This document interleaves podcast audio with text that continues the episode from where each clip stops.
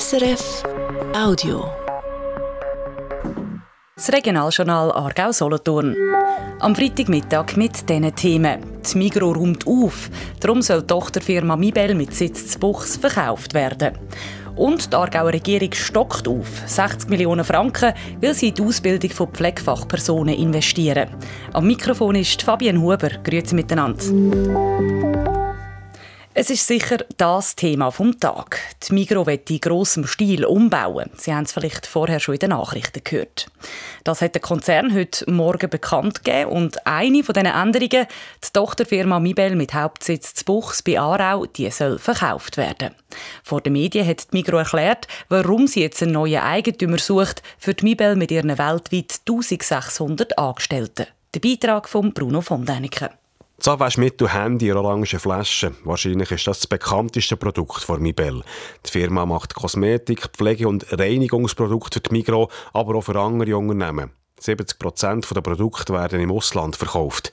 Neben Buchs im Argo und Frankendorf im Baselbiet hat Mibel Standorte auf der ganzen Welt. In Großbritannien und Frankreich, aber auch in den USA und Südkorea. Langsam eine grosse Sache für die Migro, hat der Chef der Migro-Industrie an der Medienkonferenz gesagt, der Matthias Wunderlin. Wir produzieren an neun Standorten und in fünf Ländern und man kann sagen, dass die Mibel gewissermaßen aus der Migro hinausgewachsen ist und der Bezug zur Migro eigentlich laufend abgenommen hat. Wir sind überzeugt, dass es Eigentümer gibt, die diesen internationalen Wachstumskurs deutlich besser begleiten können und der Mibel ein besserer Partner auf ihrem Weg in dieses Wachstum sind, als das die Migro sein könnte. Es ist nicht einfach für die Migros Mibel zu verkaufen und es ist auch keine Hauruck-Aktion. Wir nehmen sich genug Zeit, für einen neuen Eigentümer zu finden, hat der Migros-Industriechef gemeint. Für die Mitarbeitenden ändert sich nichts bis zum Verkauf. Und? Beliebte Produkte, die heute in den Mikroregalen sind, die von der Migro hergestellt werden oder von der Mibel hergestellt werden, wie die IM-Produkte, wie das Handyspülmittel, wird es auch weiterhin in den Mikroregalen geben, hergestellt durch die Mibel oder auch durch mögliche Drittlieferanten. Wir halten an unserer Eigenmarkenstrategie fest. Neben der Mibel will Migro auch das Reisebüro Hotelplan verkaufen und auch M-Electronics und Sportix, die das Unternehmen abstoßen. Mehr Weiterbildung für Pflegefachpersonen. Das wird die Aargauer Regierung. Heute ist die Botschaft am Grossen Rat herausgekommen, wo drinnen steht, wie der Regierungsrat das schaffen will. Der Stefan Ulrich hat sich für uns die Unterlagen genauer angeschaut. Stefan Ulrich, was ist denn eigentlich der Hintergrund dieser Ausbildungsoffensive?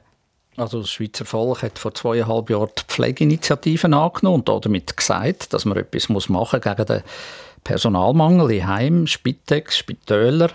Das Bundesparlament hat dann ein Gesetz gemacht über die Förderung der Ausbildung in der Pflege und in dem Gesetz steht, dass Kantone bis im Sommer 2024 müssen konkrete Massnahmen parat haben.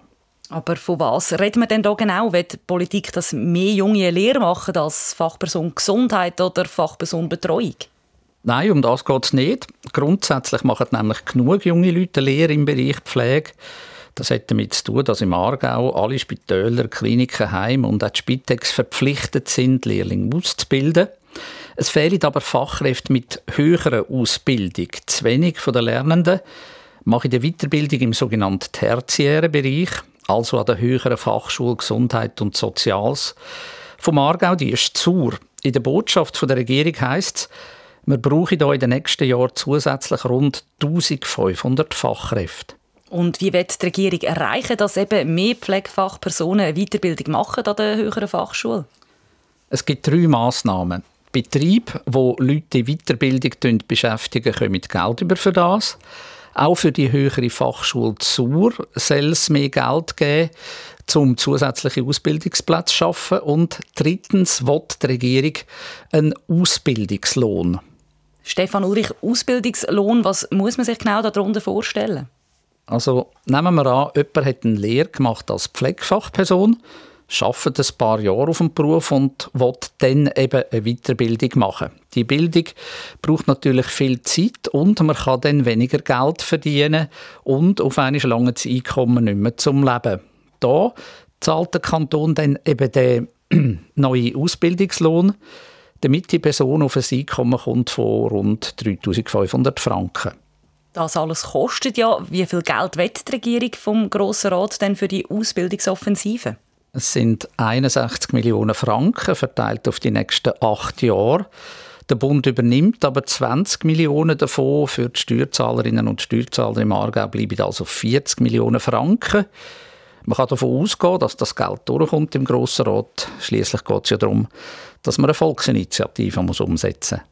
Im März diskutiert das Aargauer Kantonsparlament dann über die Vorschläge der Regierung.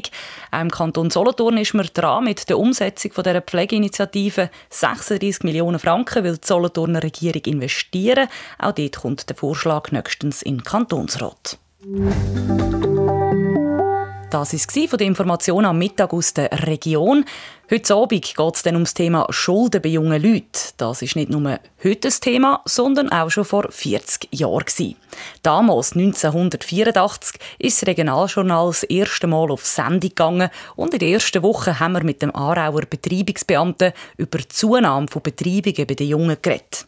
Dieselbe Entwicklung haben wir in Aarau und zwar noch Haufen Sättige, die seit Jahren stellenlos sind und keiner geregelten Arbeit nachgehen. Sie leben von irgendjemandem. Das sind nicht soziale Notfälle, sondern die sind arbeitsscheu. Arbeitsscheu, das sagen böse Zungen auch über die heutige Generation. Was hat sich geändert seit 1984? Ein Schuldenexperte klärt auf. Schaltet Sie am halb sechs hier auf SRF 1. Das war ein Podcast von SRF.